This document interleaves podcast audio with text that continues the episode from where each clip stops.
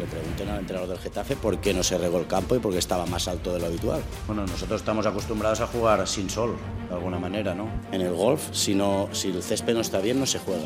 Lo encuentro una trampa, jugar a perder tiempo. En el tenis, si llueve, se para. Para mí se inventa la mano. La mano es inventada. Si está mojado, cuando tira LeBron James, ¿no? ¿Qué hacemos? Pasa de la mopa. Si quieres perder tiempo, que sea jugando a fútbol, ¿no? Que sea con tiempo real, ¿no? No, de verdad, si mañana pueden pasar muchas cosas. Pues si hablamos nos, nos sancionan, que nos perjudica el sol, claro, porque se seca el campo. Que estamos en, en construcción es esto. No voy, a, no voy a parar hasta que haya una norma un exact, con exactitud, porque en todos los deportes hay una norma por la superficie. Mm, Sin ánimo de que suene otra vez a excusa, pues no estamos acostumbrados, estamos acostumbrados más a jugar de, de noche. No nos gusta jugar con sol. Yo ya dije, va a ser muy difícil ganar esta liga. Si la pregunta es para qué, que la pregunta es ¿por qué no rego el campo? Tenemos una plantilla corta, plantilla muy joven, futbolistas que van saliendo. ¿Por qué no van a No entiendo nada. Entonces, ¿a quién beneficia eso? No me voy a callar. Creo que es el inicio de algo importante, de una generación importante, ¿no? Esté de entrenador yo o no esté.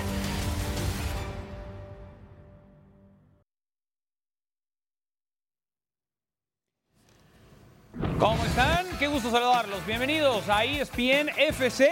Chelis, Mauricio Pedrosa, Barack Feber, Miguel Ángel Briseño con ustedes, con esta galería de declaraciones de Xavi Hernández en distintos escenarios, en distintos torneos, pero que han hecho que se distinga el técnico del Barça en su gestión, que también ha tenido logros, que también ha tenido títulos ya, eh, a pesar de tener un inicio tan baleante.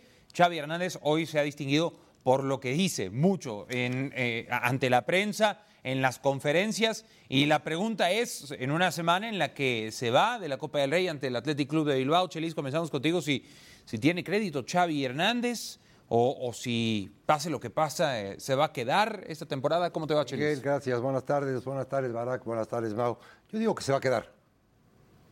Pero, pero sí se tiene que dar cuenta, o tiene que tener a alguien, porque yo tuve a alguien, yo, yo era peor que este muchacho, que perjudica a su equipo. O sea, ejemplo, le hace un gran partido al Betis y le gana al Betis 4-2 después de que se lo habían empatado al 2. Sí. No habló un segundo de sus jugadores, habló de las, lo que había pasado en el Bernabéu junto. Ese es un ejemplo de los muchos que no habla o no, o no le da el aliciente al jugador o la palabra al jugador. El técnico tiene que hablar al jugador. Y la rueda de prensa no es para que tú te enteres o el público se entere si jugamos al 4-3-2 o 3-1 o si el césped o si el N. Es darle mensajes al jugador constante de lo que tú necesitas y de lo que tú le, les halagas. Para eso son las ruedas de prensa, para el técnico. Sí, Se bueno, confunde totalmente este muchacho. Cha- Xavi Hernández ha hablado de condiciones climáticas, de situaciones eh, alrededor del partido, de rivales, de no rivales. Mao, pero la, la salida o no de Xavi Hernández, te mando un abrazo. Eh, vi tu conversación eh, con Moy Llorens hace un par de días. Tiene mucho que ver con lo, con lo económico, tal vez. Es por eso que no se vaya. O sea, si no, si no dependiera de lo económico, Mao, ¿ya estaría fuera del Barcelona? No, yo creo que no. Gran saludo para ti, Miguel, Chelis y Barak, porque mm, tampoco es que tenga muy claro el Barcelona que la respuesta sea inmediatamente traer a Rafa Márquez y que eso va a solucionar el problema. O sea, sí explica muy bien Moisés una de las esquinas, pero no es la única. Y una de esas esquinas es que le costaría mucho dinero al Barcelona pagar la liquidación de Xavi, que acaba de ser renovado además. Pero pues no vas a mantener a alguien en su chamba pues, nada más porque no lo puedes correr, por lo menos no a ese nivel. Eh, yo creo que hay otros factores que también se deben tomar en cuenta para mantener o para decidir la permanencia o la salida de Xavi. Estabilidad en el grupo, eh, quién lo va a suplir inmediatamente. Sí, por supuesto, el tema económico. El tema es que también Xavi, y esto es una eh, al- alegoría, metáfora, si se quiere, él se echó la soga al cuello cuando recientemente también declaró que si no gana ningún título, se va a tener que ir. Eso es verdad. Lo que pasa es que eso es verdad de lo que él lo dijo. Él también pudo haber contextualizado más. Yo estoy, esto lo hemos dicho, lo ha reiterado Chelis ahora, y yo creo que vale la pena insistir. Creo que la gestión de Xavi, el que habla delante de un micrófono, es aún más decepcionante que la del Xavi director técnico. Una falta a veces de conciencia, de madurez, de lo que se tiene que decir, de lo que no se tiene que decir. Hay veces que los entrenadores quedan mejor cuando se callan la boquita y no dicen nada o dicen lugares comunes, pero esto que presentamos al principio es, es muy grave. Yo creo que no es nada más el dinero, creo que se queda por algunos otros factores, pero llegando al final de la temporada, pues no va a ser la porta, va a ser el propio Xavi el que ha dicho cómo tiene que proceder la directiva si no gana un título. Porque ya perdió la Supercopa, además de manera escandalosa ante un Madrid que le pasó por encima, que ahora se ha ido de Copa del Rey, Barak, eh, ante el Athletic Club de Bilbao. Le queda la liga muy cuesta arriba y la Champions, pues ante un Napoli, sí, podría pasar cualquiera de los dos, pero e, es seguramente lo más complicado para ti, Barak. Te dejo hasta el final de manera intencional porque siempre es muy atinado en tus comentarios con el Barça, porque no por eh, ser un hombre que simpatiza con el Barça, no dejas de ser objetivo y esta espero que no sea la excepción, Barak. ¿Qué opinas? ¿Se tiene que ir Xavi al final de la temporada si no gana nada? Me estás poniendo un, listón tan alto como el que se puso Xavi a sí mismo ganando una liga que cuando no le tocaba al Barça en su historia, ¿no? Eh, un Barça en crisis eh, a nivel deportivo, institucional y económico y que sin embargo ganó la liga la temporada pasada y, ahora mismo es la espada de Damocles que, que, está pendiente sobre, sobre Xavi, ¿no? Eh, saludos, Miguel, gracias por la introducción. Abrazo a Chelis y a, Mauricio Pedrosa. El, asunto es que el Barcelona eh, no juega eh, de manera correcta al fútbol demasiados partidos durante tramos muy largos de estos, más allá de los resultados. si esto viniera eh, respaldado con los resultados, como pasó la temporada pasada, porque a mí el Barça nunca me gustó, la, nunca es demasiado decir. Generalmente el Barça no me gustó la temporada pasada, pero los resultados le respaldaban. Fue campeón de liga. Es verdad que tuvo descalabros gravísimos que no podemos obviar. Eh, ser goleado en la Copa del Rey en el Camp Nou ante el Real Madrid, perder dos años seguidos en fase de grupos de Champions League, eh, no se puede obviar. Pero el, equipo salió campeón de liga y, y ese es el gran mérito de Xavi. El tema es que la temporada pasada eso le respaldaba, ¿no? Los, resultados. Podríamos estar hablando de, de, es extraordinaria la edición, felicidades a, los encargados de ella, eh, con la que iniciamos este show, porque es una parodia, es una, es una, parodia en sí mismo. Ya no puedes parodiar a Xavi porque él se parodia a sí mismo y, ya no puedes exagerar nada. Él lo dice, ¿no? Eh, y esto lo vemos nosotros y lo ven sus jugadores y, pierde credibilidad también. Porque si fuera este, no quiero ser demasiado cruel, pero hazme reír eh, en las conferencias de prensa, pero en la cancha su equipo mostrara un, rumbo definido, sería otra cosa. Diríamos, sí, este, eh, no hay ni cómo ayudar en las conferencias de prensa, pero ¿qué más da? El equipo eh, sale a la cancha y es otra cosa. El problema es que el equipo en la cancha cada vez se parece más a su entrenador en conferencias de prensa. Y además venía de ese partido al que hace alusión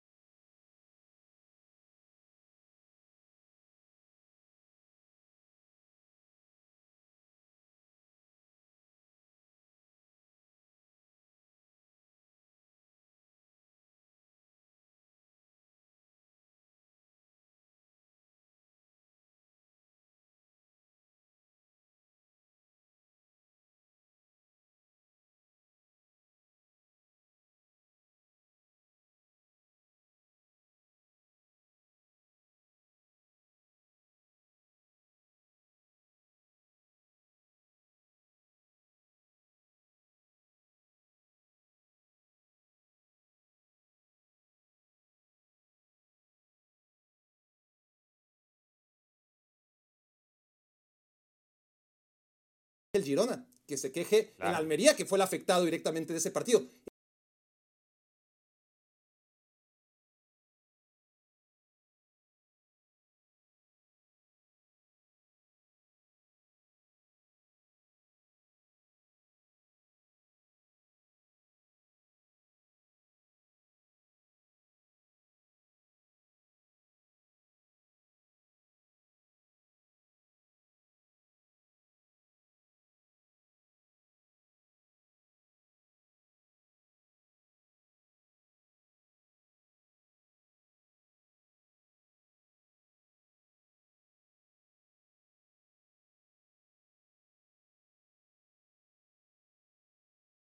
Y regresaremos para hablar de la FA Cup.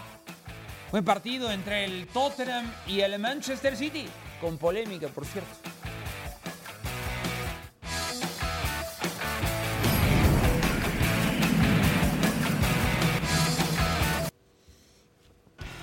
Partidos de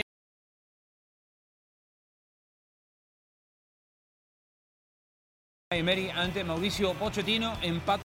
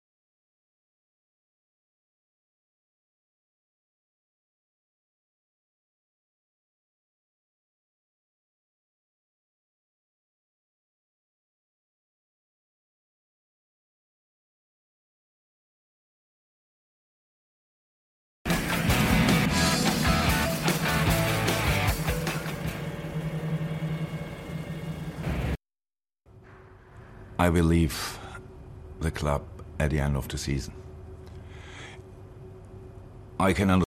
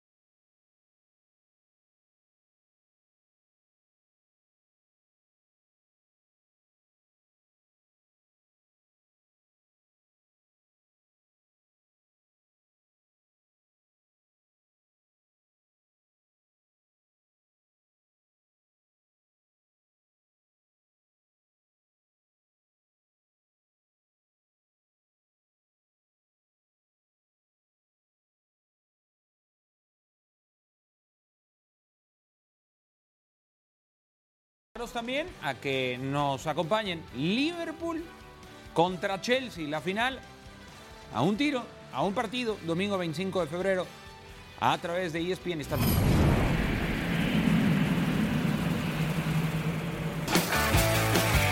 De vuelta en ESPN FC, ¿quién no ha jugado? Tal persona estaría fenomenal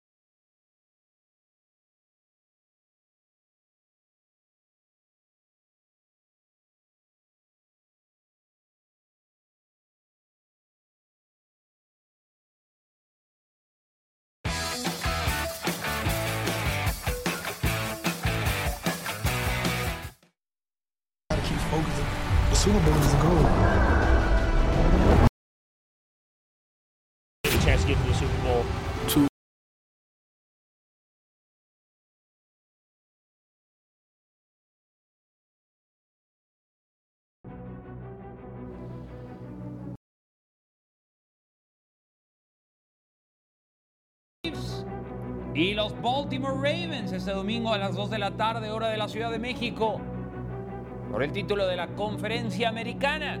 Pat Mahomes ante Lamar Jackson. Imperdible.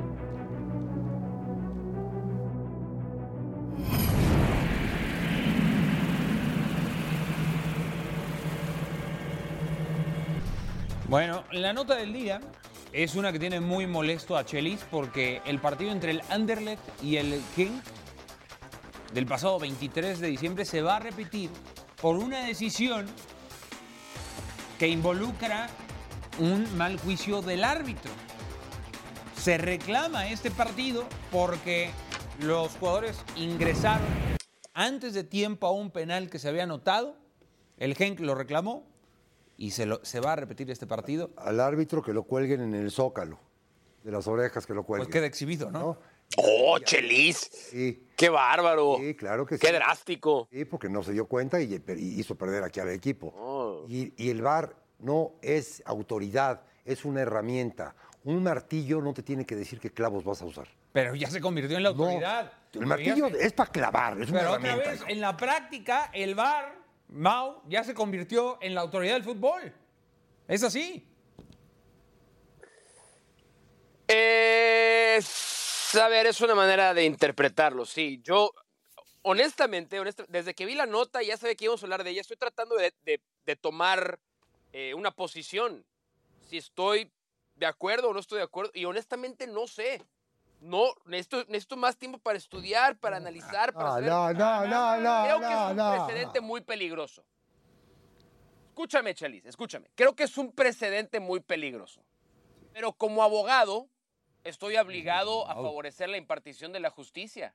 Y si se está haciendo justicia en este caso, pues bienvenido sea. Es que. Tú no eres abogado, pasado. tú eres comunicólogo. Ustedes están muy chavos para, para acordarse. tu opinión, por favor. Están, est- están muy chavos para acordarse, pero en 2006, un partido de playoff rumbo al Mundial entre Uzbekistán y Kazajistán ocurrió prácticamente lo mismo y, y se tuvo que repetir eh, el partido. Eh, y, y era un árbitro japonés, me acuerdo, y, y- pasó exactamente lo mismo y era tiempo antes del VAR. Entonces, este, sí, sí, si existía ese precedente, me parece bien que se haya hecho lo mismo en Bélgica. Pasa una vez cada 15 años, lo increíble es que siga pasando ahora que hay VAR.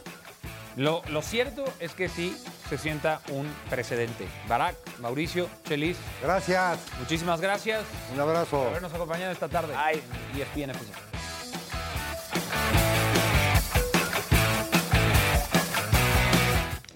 Gracias a todos.